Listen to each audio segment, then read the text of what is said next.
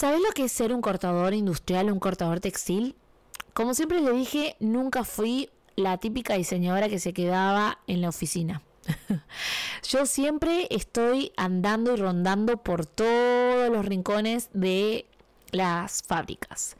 Y mi espacio siempre favorito era la parte de corte. Así que gastaba un montón de horas en la parte con el cortador y además también porque el cortador es una pieza sumamente importante con la patronista. La patronista y el cortador siempre van a estar en contacto, siempre van a estar hablando, incluso si el cortador ve algo mal, ya sea en impresión o en el patrón, te lo va a dejar saber. Me acuerdo cuando una vez aquí en Canadá me llamó el cortador, que teníamos muy buena relación, y me dijo, acá veo algo raro, Denise. Obviamente, cortando hace tantos años prendas, puedo detectar que algo en mi patrón estaba mal. Claramente, cuando fui a abrir el archivo, se ve que algo en el archivo pasó algo, obviamente la tecnología no es perfecta, así que estuvimos a tiempo de poder corregirlo y mandar de nuevo otra vez a producción. Pero ¿qué hubiese pasado si ese cortador no me hubiese comunicado ese error y hubiese cortado más de 2.000 prendas? Hubiese sido un gran desastre o un gran dolor de cabeza. Por eso yo siempre insisto qué importante que es tener una buena comunicación y relación con el cortador. Para mí el cortador es prácticamente, además de la diseñadora técnica, también es mi mano derecha. Es el que me va a comunicar, el que me va a explicar, el que hasta me puede incluso consultar cosas. Y la verdad que siempre aprendí un montón de este gran oficio y es algo que me encanta. Así que decidí traerlo a Jesús. Jesús es un ex compañero y también amigo.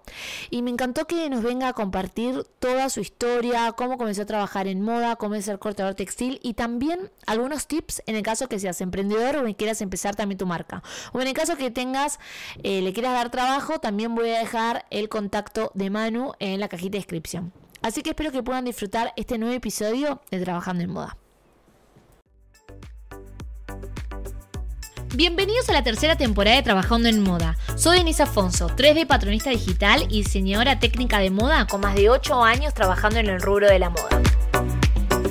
Este es el espacio donde comparto mis experiencias, éxitos y desafíos mientras navego por la industria de la moda. A pesar de su naturaleza controvertida, mi pasión por crecer y transformarla es mucho más grande. Aquí no solo escucharás mi historia, sino que también traigo otros creativos de moda para que compartan sus experiencias. Juntos exploraremos las innumerables posibilidades que ofrece esta industria. Además de ofrecer mis servicios a marcas a todo el mundo, tengo la misión de impulsar a los patronistas hacia lo digital y empoderar a los creativos de moda para que vivan de su pasión. Acompáñame en este recorrido.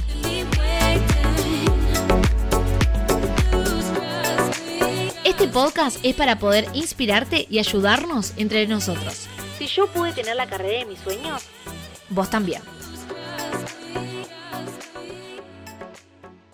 Hola creativos de moda, estoy muy emocionada por este episodio porque hoy traje a un ex compañero mío de trabajo. Él es Jesús Romero y él es cortador y la verdad que nunca vi un podcast donde hablaran sobre este oficio o cómo es ser cortador en la industria de la moda. ¿Cómo estás, Jesús? Hola, Denise, ¿cómo andás? ¿Todo bien? ¿Tanto tiempo? Todo bien, mucho tiempo. Bueno, igual siempre seguimos hablando, como siempre. Sí, sí, obvio, siempre estamos ahí en contactos. Manu, algo que, bueno, en realidad hace, hace más de un año que le estaba molestando a Jesús para que viniera al podcast, porque nunca escuché un podcast que hicieran una entrevista a un cortador. Y ustedes se estarán preguntando qué es un cortador. Es esta persona que está encargada de cortar la producción, ¿no? Que está a cargo de cortar tantas cantidades de, prendas. Así que Jesús, me gustaría poder contarles un poco a las personas qué es ser un cortador y me gustaría preguntarte cómo comenzaste a trabajar en moda y cómo decidiste ser cortador. Creo que nunca te lo pregunté. No, no, creo que nunca me lo preguntaste. Sí, laburamos mucho tiempo. Ah, habremos laburado un año con vos, ¿no? Un año y pico. Sí, un año, un año y pico, sí. Creo que no. No, no, yo arranqué esto más o menos en el 2004, 2005. Hace más o menos, ya vamos para los 20 años. El primer año que estuve, estuve ahí en una empresa ahí en, Flores de vendedor. Nada que ver, ¿viste? O sea, estaba en la parte de venta, no me gustaba mucho, no me convencía, estaba porque no tenía otra cosa. Y bueno, y Mi hermano trabajaba por ahí cerca también en otra empresa donde él sí era cortador y encargado. Y bueno, y un día, bueno, me fui de ese trabajo donde estaba de vendedor y enganché con él, digamos, en la parte de producción, en, la, en, corte, digamos. Y nada, tuve un año encimando, encimando, encimando, atando cortes. Y creo que al año tipo 2005, 2006 fue donde empecé a agarrar la máquina, digamos. Claro. la máquina. Y nada, al principio como un poquito de miedo, pero nada. Creo que, no me costó mucho desenvolverme y le agarré la mano. A mí, a mí me pareció bastante fácil, ¿viste? En ese momento. Manu, pregunta para los que nos están escuchando, ¿qué es un encimador y qué es un cortador? Para poder explicarle a la gente que capaz nunca, nunca tuvo contacto con algún cortador como vos. Y bueno, el encimador es, digamos, el que tiene que poner, digamos, hablando en criollo, ¿no? Una capa arriba de la otra, de un lado de la mesa tiene que ir bien derechito porque es de donde se arrancaría, digamos, la tizada o a cortar. O sea, el encimador tiene que tratar de llevar eso bien derechito, ¿viste? Y ya sea, bueno, ahí le dan una planilla de, de, encimada, depende cuántos colores de rollo y, y cantidades de, de, encimada que tiene que poner por color o ya lo que sea. Ese es el encimador, tiene que llevar bien recto, o sea, bien prolijito todo, digamos. Y el cortador es, digamos, el que, obviamente, después que está encimado, se pone la tiza, pero este es un proceso antes, digamos. Hay que tizar, hay que encimar y después va la tizada final arriba. Y bueno, el cortador es el que tiene que ir pasando por donde va el molde, obviamente, no dibujado, tizado. Y bueno, nada, Totalmente. Bueno, claro, cuando generalmente vas a una zona de cortes, te encontrás con personas que algunos son designados como encimadores, que también es otro oficio, que van a encimar todas estas capas de telas que se van a mandar a, cortar, a cortar según la cantidad de prendas que quieran cortar, y después el cortador es el encargado de cortar toda la producción y que se va a encargar que todo está bien. Es como, diría, el que tiene el peso más grande a la hora del corte. Eh, Manu, y cuando te encontraste con esto del cortador, ¿sentiste que fue algo que te gustó, te gusta? ¿Alguna vez pensaste que alguna vez ibas a ejercer un oficio como este o que ibas a trabajar en moda? No, la verdad que nunca, nunca, nunca pensé que iba a laburar de esto. Eh, y arranqué creo a los 23 años. Claro, ahora tengo, tengo 40 y mi lado era ir por otro lado, ¿viste? Pero bueno, en fin, se fue dando esto así y la verdad que, como te digo, cuando me dio la máquina a mi hermano, la verdad que no le sentí miedo para nada, él me dijo, tener cuidado y no, no, o sea, arranqué, digamos, obviamente al principio tuve mis errores porque eh, si tengo algo que quiero hacer, siempre trato de laburar rápido, ¿viste? Que a veces al principio me perjudicaba porque no podía cortar tan bien porque quería hacer todo rápido, soy muy ansioso, pero eso lo mm. fui manejando y bueno, no, no, y bien, la verdad que sí, eh, bien, bien, no, no, no tuve, después tuve que hacer un curso, digamos, pero más que nada hice el curso como para tenerlo en el currículo, nada, pero yo creo que el mejor curso es eh, trabajar día a día en una fábrica y yo qué sé, em, aprendí más ahí, digamos, que en el curso, digamos. Te enseñan muchas cosas. Para el que está de cero en esto, el curso le viene bien. Mm. Pero yo ya tenía como una noción y me explicaban lo que yo ya había visto, ¿viste? Igual está bueno. Está bueno para el que, que, para el que quiera aprender, está bueno. Pero no hay como aprender en una fábrica laburando día a día, ¿viste? Claro, total. Aparte me parece que ser cortador o encimador es un oficio y uno aprende en el día a día y también equivocándose, ¿no? No sé, el piquete lo corté demasiado. Bueno, esta tela es muy difícil, ¿no? De cortar. Sí, sí, sí, me han pasado. Incluso también siento que es como que Em, tanto la patronista o el encargado de las tizadas o el cortador tiene que tener tres ojos a la hora del corte para ver, tiene algún pie, tiene algún tipo de brillo, que bueno, ahora vamos a entrar un poco en eso, pero como que tenés una gran responsabilidad también. Sí, sí, sí, no, obvio. Eh, por ejemplo, a mí me dan la tizada ya completa, digamos, y yo siempre exijo o no. O sea, donde, en todos los laburos que estuve, que a mí me gusta trabajar con la prenda en la mano, para ir controlando, ¿viste? Claro, totalmente. Sí. que para y que me digan esta prenda, por ejemplo, hicimos un pantalón y está por dos, obviamente que tengo que tener cuatro piernas eh, encaradas y bueno, todo, las mangas, ya sea una remera, una manga, nada, a mí me gusta laburar siempre con la prenda en la mano, ¿viste? Para ir controlando todo y ir descartando, porque también puede pasar que a la hora de la tizada se pueden confundir también, ¿viste? Y si yo no controlo, yo corto lo que, lo que está tizado y tal vez después es un error grave, digamos. Totalmente. Y también, también varía mucho, bueno, vos trabajaste en varias fábricas, pero siento que también la forma de trabajar cambia por la fábrica porque me he enterado que hay tiza, eh, cortadores que hacen las tizas o hay otras veces modelistas barra patronistas que son los que se encargan de las tizadas o por ejemplo yo trabajé en una empresa que había una persona que solamente se encargaba de hacer la tizada como que depende de la empresa, pero uno tiene que tener ojos y fijarse esto, como decís, pedir la curva de talles de cuántas prendas se van a cortar y también tener la prenda al lado tuyo para vos asegurarte y chequear que todo esté perfecto también, ¿no? Sí, sí, sí, obvio, obvio. Bueno, yo, o sea, yo soy cortador y hago las tizadas, pero las hago manual, ¿viste? Todavía no la hice, o sea, voy a hacer, ahora ah. estoy por arrancar a hacer el curso eh, para hacerlo del, del plotter, ¿viste? Me encanta. ¿Con audaces? claro, está bueno, ¿viste? Mm, sí, audaces, sí, sí, sí. Sí, sí, está bueno. Y ir, seguir creciendo, ¿viste? Seguir metiéndole curso para, obviamente, para el currículum y después poder, poder defenderme, ¿viste? Cuando quiera trabajar mejor o quiera progresar, si no tengo herramientas para defenderme, no voy a poder, no voy a poder reclamar mucho, ¿viste? Total. No, y aparte siento que hace una gran diferencia eh, eh, vos haciendo la tizada que el software. El software te logra unas tizadas eh, muy buenas también y creo que eh, en realidad también sirve para el empresario, no solamente para vos, que te ahorra más tiempo, o sea, pueden saber el consumo de la tela, cuánta tela van a consumir, costos, que tenga un buen rendimiento las tizadas, ¿no? Sí, sí, obvio, obvio, obvio. Eso para los empresarios es, algo redondo porque eh, les genera muy poco desperdicio, o sea, si vos si vos le mandás a la computadora las informaciones exactas, eh, te, lo resume a la tizada en lo mínimo, o sea, poco desperdicio, ¿viste? Manu, me acuerdo que una vez estábamos trabajando y vos me habías dicho que era muy diferente cortar eh, tejido plano, es decir, esta tela que no se estira, o tejido de punto, aquella que se estira. Y me contabas como que había como diferentes tipos de secretos, ¿no? Cortarse eh, seda o encaje. ¿Cómo fue que fuiste aprendiendo? ¿Qué consejos nos podés dar? ¿O qué fuiste aprendiendo con todos tus años de experiencia? Sí, sí, sí. Por ejemplo, digamos, eh, las telas ya sea, digamos, sea un encaje o, algún tool o algo que tenga mucha lycra, ¿viste? O sea, muy fina la tela, eh, siempre conviene cortarlo, eh, ya sea con algunas, que tengas algunos alfileres o pesa, porque eso como que se mueve mucho, ¿viste? Al ser una tela. Después ya si es plano, para mí es bastante básico, bastante, o sea, común cortarlo, ¿viste?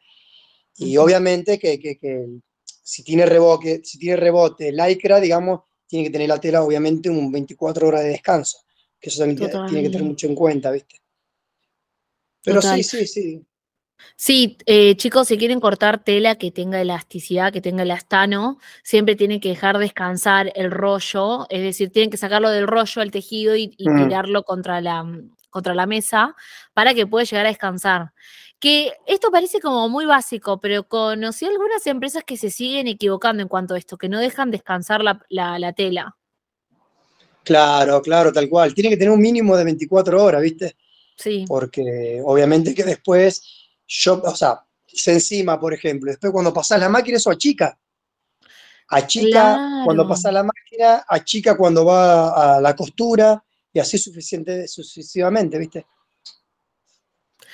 Em, Jesús, ¿y qué decís una persona si quiere llegar a cortar o no sé, o te quiere llamar para ofrecer, para ofrecer tus, para que vengas a trabajar a su empresa o que le hagas algún corte o algo? ¿Qué sentís más que nada los emprendedores capaz que tienen que considerar a la hora de buscar un cortador y qué tienen que considerar a la hora de cortar también su producción?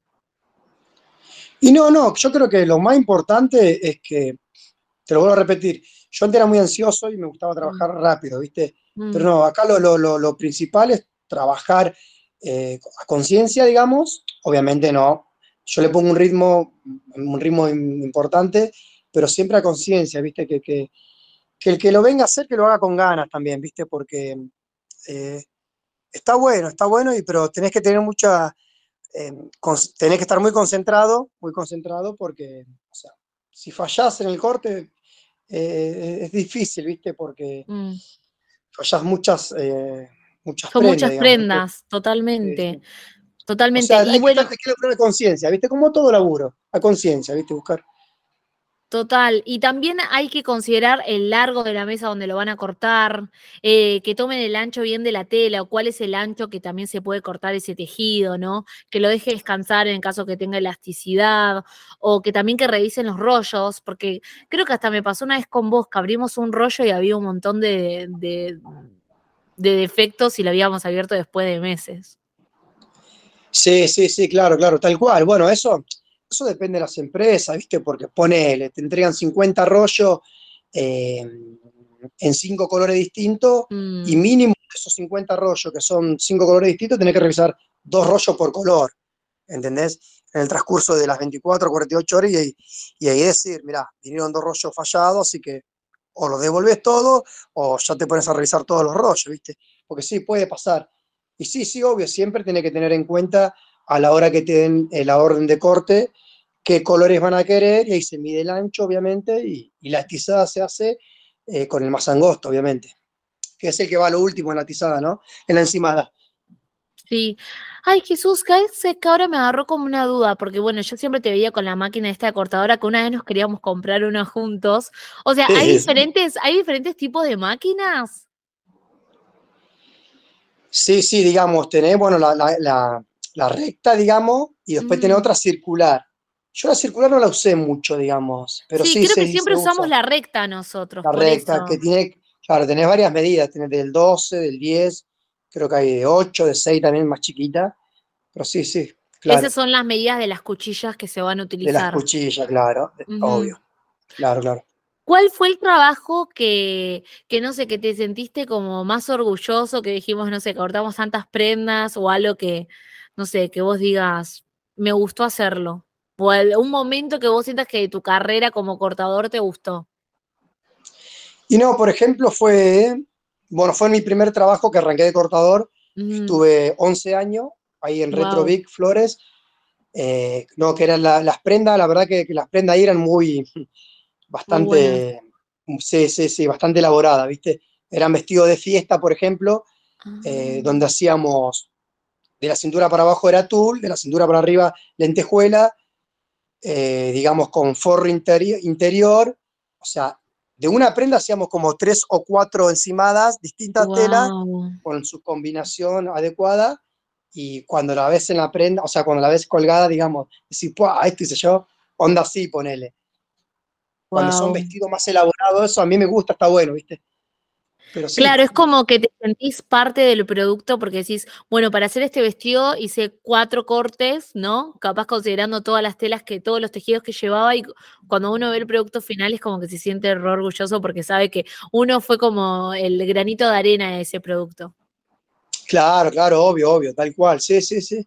Sí, sí, tal cual, sí, es así. Jesús, y hablando de lentejuelas, em, lentejuelas también lleva como su técnica, ¿no? Para cortarlo. Sí, sí, lleva su técnica, depende. Si son lentejuelas muy grandes, eh, lo recomendable es siempre que la encimada no sean muchas, ¿viste?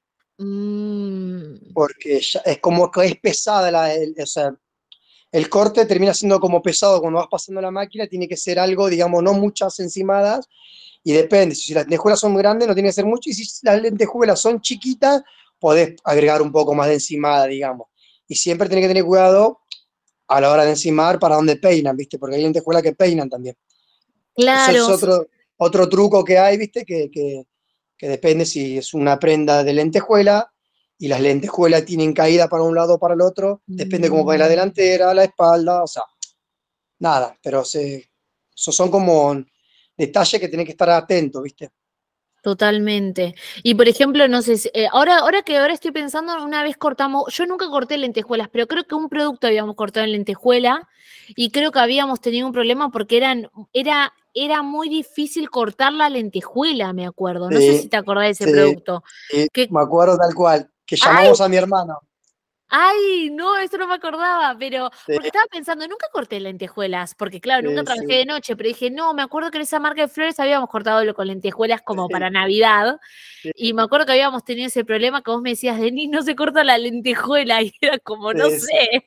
Sí, sí, sí, me acuerdo que lo había llamado a mi hermano, eh, o sea, mi hermano fue el que me, el que me empujó a esto, ¿viste? Mm, claro.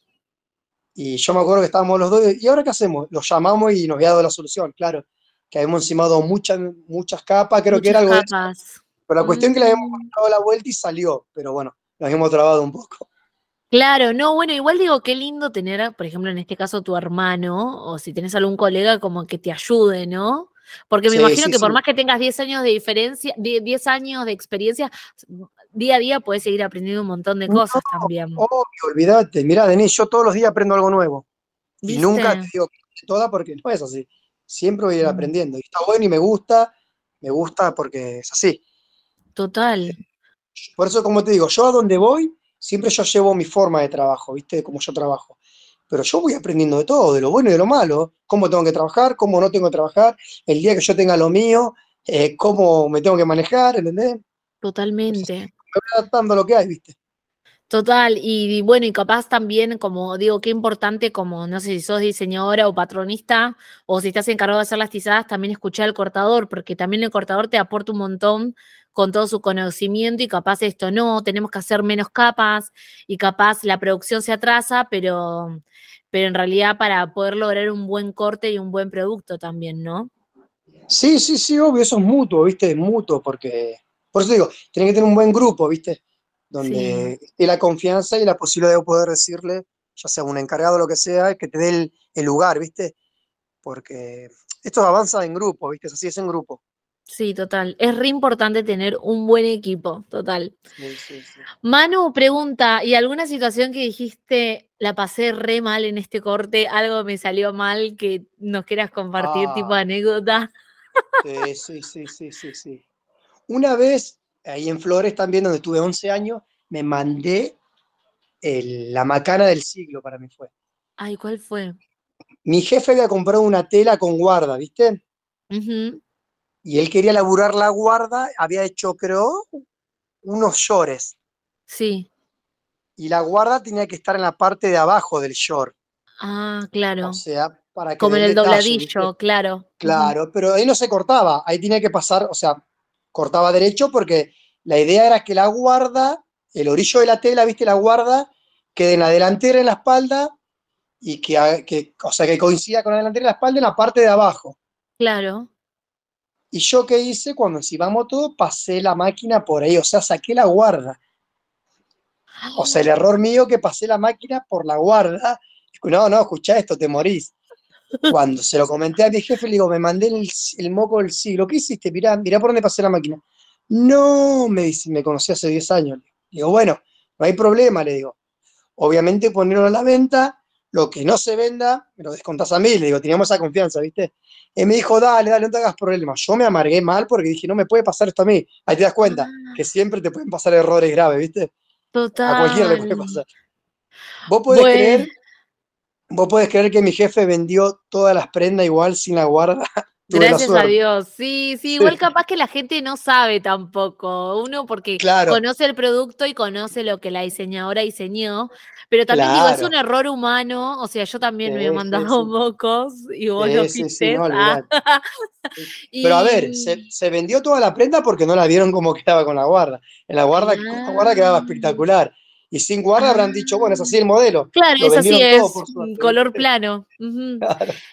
Qué loco. Qué loco, sí. Atención a todos los creativos de moda que nos están escuchando. Sé parte de nuestra comunidad mensual. Estoy emocionada de invitarte a unirte a mi newsletter exclusivo para creativos de moda. Una vez por mes te voy a mandar novedades, inspiraciones, reflexiones, incluso clases gratuitas y también un montón de valiosos recursos directamente en tu bandeja de entrada. Así que si te querés suscribir, no te olvides de dejar tu mail y suscribirte hoy mismo en el enlace que te estoy dejando en la descripción de este episodio. Y si estás construyendo tu propia marca de moda, estoy aquí para ayudarte como patronista digital 3D y diseñadora de moda. Agenda una cita conmigo a través del enlace Trabaja conmigo también en la descripción. Ahora sí, regresemos al podcast. Jesús, mi última pregunta para ir terminando este podcast Em, ¿Qué consejo le podés dar a cualquier persona que quiere buscar algún cortador o que quiere ser cortador? ¿Qué consejo le darías? Y no, como te dije hoy, viste al principio, eh, Eh, para trabajar en esto tenés que tener mucha conciencia, eh, mm. porque bueno, estás con una máquina constantemente cortando que te puede lastimar, que es lo principal. Y bueno, y también no arruinar un corte, ¿viste? Porque todo depende, como yo siempre digo, si, vos, vos sos una persona consciente y tenés ganas de trabajar, eh, tenés que laburar a conciencia, porque esto, esto, esto continúa, ¿viste? Después no tenés, eh, no te pueden, eh, como que se dice, recomendar en ningún lado, y bueno, si no laburas a conciencia, todo depende en uno. Y no estar muy concentrado, porque no es joda eso, ¿viste? No es joda. No es joda para el fabricante, no es joda para el que va a cortar, para, o sea, es un va y ven, ¿viste? Que, que tiene que ser así, con responsabilidad, digamos. Total. Sí, igual también estaba pensando ahora en este ejemplo que nos diste lo de la guarda. Digo, también igual la culpa es un poco del tizador, porque capaz la tizada te la tendría que haber hecho más clara, pero no sé si en ese momento ustedes tizaban a mano también. La culpa fue toda mía porque lo tizé yo. bueno, pero alguien te podría haber mirado también. Gracias por tirarme un centro, Denise, me quisiste. Pero no, no, fue todo Yo hubiese sido la diseñadora, viste, que sube al salón de corte y, te, y te defiende. Sí, sí, pero fue toda mía. Ok. Em, Jesús pregunta, no quiero hablar tanto de Argentina porque sé que Argentina puede variar según muchos los países latinoamericanos, pero ¿sentiste algún cambio con esto de la pandemia? Me acuerdo cuando volvió a Buenos Aires, eh, un ex jefe me dijo que el cortador después de tantos años se le había ido porque eh, quería, quiso abrir su propio salón de corte y ahora él le rendía más terciarizar. ¿Sentiste que hubo un cambio, algo después de la pandemia con los cortadores o sentís que puede ir para algún lado o hay alguna tendencia? Y no, no, puede ser que sí, en la pandemia, eh, bueno, fueron muchos que se quedaron sin trabajo y bueno, y la mayor, no la mayoría, sino los que yo conozco, muchos cortadores se hicieron independientes también, ¿viste? Tomaron su propio taller, en su espacio y sí, sí, eso está bueno, sí, sí. La verdad que hay muchos que, que están así, digamos. Pero bueno, eh, el rubro se sigue manejando, viste lo que es la moda. No termina nunca, siempre vuelven o sea, siempre los modelos cosas nuevas. Sí, pero por lo menos sigue encaminado acá lo que es, acá en Buenos Aires, bueno, lo que es Flore 11, que es como el corazón, ¿viste? De la eh, producción. Se sigue moviendo, sí, sí, se sigue moviendo por suerte, ¿viste? Bueno, Manu, la verdad que me encantó y gracias finalmente por venir al podcast. Sé que estabas un poco vergonzoso, pero me gustó porque siento que no había un podcast que hablara sobre cortes y también quiero no, visibilizar, eh, quiero visibilizar em, todas las personas que trabajamos también en esta industria y que siento que todos hacemos de esta industria, ¿no? Sí, sí, sí, sí. No, no, obvio, no, no. yo te agradezco a vos por haberme tenido en cuenta, ya hace rato veníamos con que sí, con que no, pero bueno, más que nada, pero por vergonzoso que soy, no por otra cosa. Yo vos te agradezco por la que me diste en tu espacio. Genial. Manu, eh, después me dirás si puedo dejar tus datos para si alguna empresa te quiere contratar o si alguno quiere su servicio o alguien tiene mesa de corte y lo necesita a Manu como freelance cortador, lo van a poder contactar, capaz, no lo sé, lo voy a preguntar después. Eh, sí, sí, sí. No hay problema, porque como te digo, por suerte ahora tengo mi laburo fijo y, bueno, hago laburos extra también que, voy a cortar ya sea por hora o por prenda, pero sí, sí, sí, no hay problema.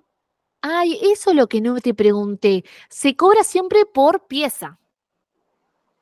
Se cobra por prenda o por horas, eso depende. Ah, depende del cortador. Mm, depende del cortador, claro, del que quiera arrancar con esto, del dueño, eh, pero se llega a un arreglo siempre. Yo por suerte llega a un arreglo. Ok, bueno, entonces si va algún em, emprendedor o algo, seguramente vos le vas a preguntar la cantidad de piezas que quiere cortar o también si de última te paga por hora también. Claro, claro, sí, sí, sí, sí. Yo últimamente me estoy manejando por hora, ¿viste? Ok. Eh, pero bueno, en algún momento me manejé por prenda también, pero bueno, ahora estoy así, o sea. Depende, ¿viste? Va variando el trabajo. Pero bueno, generalmente es por pieza, pero también, si no, también lo pueden encontrar por hora. Sí, sí, sí, obvio, de las dos maneras. Genial. Bueno, Jesús, gracias por venir al podcast. Me encantó que hayas venido. Eh, y bueno, gracias a todos los que nos están escuchando también. Y espero que les haya eh, gustado este episodio. Dale, Denise, gracias a vos. Y bueno, nada, Eh, que sigas bien, espero que nos veamos y espero que en algún momento trabajemos juntos de vuelta. ¿Por qué no? Trabajar juntos de nuevo, me encanta. Ok, gracias creativos, nos vemos en el siguiente episodio. Chao, chao. Y así doy por concluido otro episodio apasionante de Trabajando en Moda. Gracias a todos los creativos de moda que nos acompañaron hoy. Su tiempo y dedicación son la chispa que impulsa este podcast. Y quiero recordarte que tu apoyo es crucial para poder hacer crecer esta comunidad. Si disfrutaste este episodio y encuentras valor en todos estos podcasts, te agradecería enormemente que puedas valorar el podcast en la plataforma en que lo estés escuchando, que puedas dejar alguna reseña y que también te suscribas en este podcast. No te olvides de seguirme en mi Instagram como Biden Isafonso. También puedes suscribirte a mi newsletter para formar parte de esta comunidad de creativos de moda. Y también no te olvides que me encanta recibir audios y mensajes de ustedes. O déjenme saber dónde están escuchando este podcast. Te veo en el siguiente episodio.